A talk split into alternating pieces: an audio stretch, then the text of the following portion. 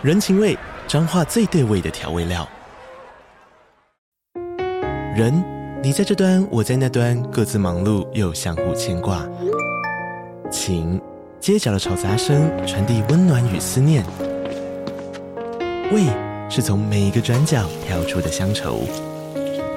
这里是彰化县政府 Pocket 节目《彰化早咖》，我是主持人内克。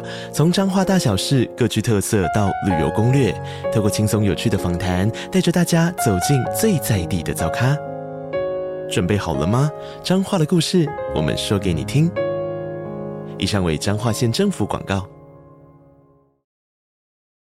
嗨，这里是 Sherry's Notes 雪莉的心理学笔记。欢迎你们用 donate 的方式给我们最实质的支持哦，谢谢。一旦我们觉得世界上只有好人跟坏人，一切都是二分法的时候，大家都会把自己框架住，因为没有人想要做坏人。嗨，大家好，我是 Sherry，今天想要跟大家聊一聊说话的艺术。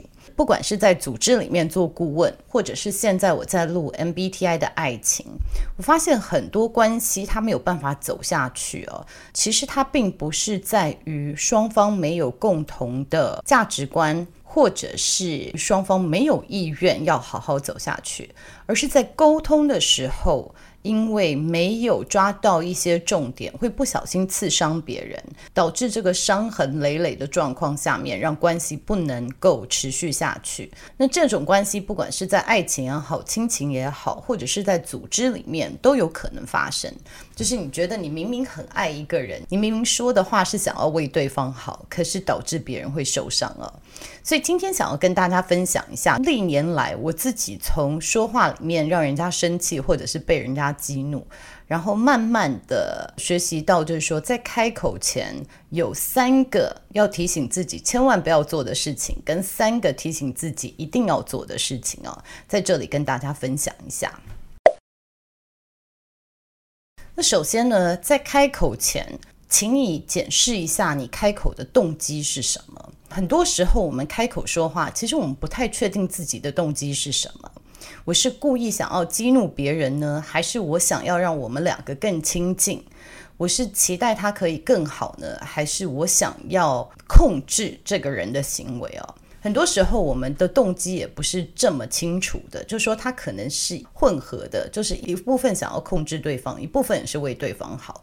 这样子的说话方式，常常在家长跟小孩的身上可以看到哦。所以我觉得在开口前，我想请大家务必的花一些时间来想，说我现在开口，我的动机是什么，我的目的是什么啊？那更细的想，就是说我现在开口，我期望有什么样子的结果？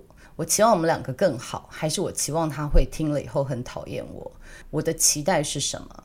然后第二个再来想说，我现在开口想要说的话，可不可能达到我的期待？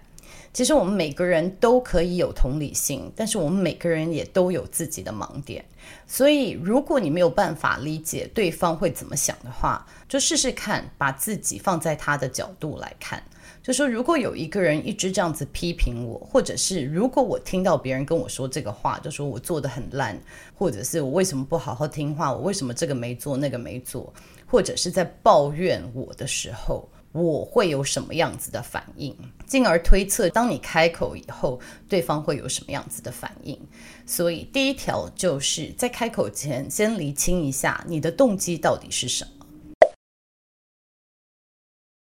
第二个，跟人沟通的时候，请你带着你的好奇心，而不是带着批判的心哦。当别人说一些事情，让你觉得百思不得其解，或者这个人怎么会讲这样子的话？这个人怎么会说这么令我生气或者这么白目的话的时候，可以先想一下，为什么他会这样子想？为什么他会这样子讲？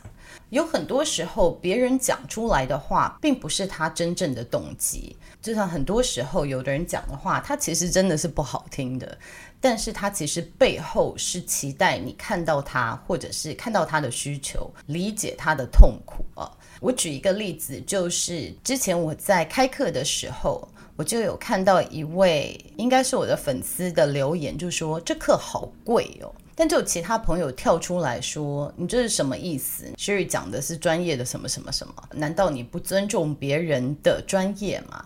那这位朋友就好像回了说：“我不是不尊重，我只是觉得费用有点贵，我没有办法付起。”当然，他说的第一句话说：“这个好贵哦，可能触发一些别人的情绪。我如果先看到的话，也许我也会触发我的情绪，就说：诶，你没有尊重我的专业。其实你不知道我要花多少时间或者是精神来规划这样子的课程。但是他其实背后的诉求是，我想上，可是我上不起哦。所以我希望大家看到，就说第二点就是带着好奇心听别人讲。”多问一下说，你可以多说一点吗？为什么你会这样子说？就像我爸爸常常会说，我有点好奇，你为什么会这样讲？可以多说一点吗？这也是开口前要提醒的第二点。在开口前要提醒的第三点，就是说，不管什么样的状况，我们一定要能够尊重别人有不同的想法。我们出生的家庭，我们的社经背景，我们教育背景，我们有的资源都不一样哦。所以，也许在这个文化，就是在你这个社经背景，或在你的同温层里面，你觉得是很没有礼貌的事情。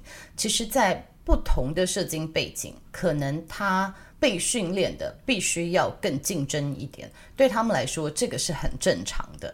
所以，沟通的时候，请你看到，就说别人有权利有不同的想法。然后你必须要看到，说别人的想法其实是应对了他的生长环境，他的社会里面他要生存，他研发出来的生存法则。所以，与其马上就说这个人跟我道不同不相为谋，我觉得还是一样带着好奇心跟尊重，就是说，也许我们谈不来，但是你可以有不同的想法。所以，以上呢就是三个在开口前，我希望大家注意的重点。那开口前还有三个，请你先不要做的。第一个就是直觉反应，而不是回应哦。在英文来说，就是 don't react, respond. React 跟 respond 反应跟回应有什么不一样呢？就是反应常常是 knee-jerk reaction，就是我们的反射系统。当我们被刺伤的时候，我们的第一个反应就是伤回去。就是我也要刺你一刀，很多时候就是莫名的就吵起来了。可是其实双方都没有这样子的动机哦。那提醒你在开口之前，先想一想别人真正的意思、真正的动机是什么。好，所以你了解别人的动机，你就可以做一个回应。回应就是经过大脑的思考以后再做出来的回复，而不是反应。你说什么？我才不是这样子，就是直觉的反应。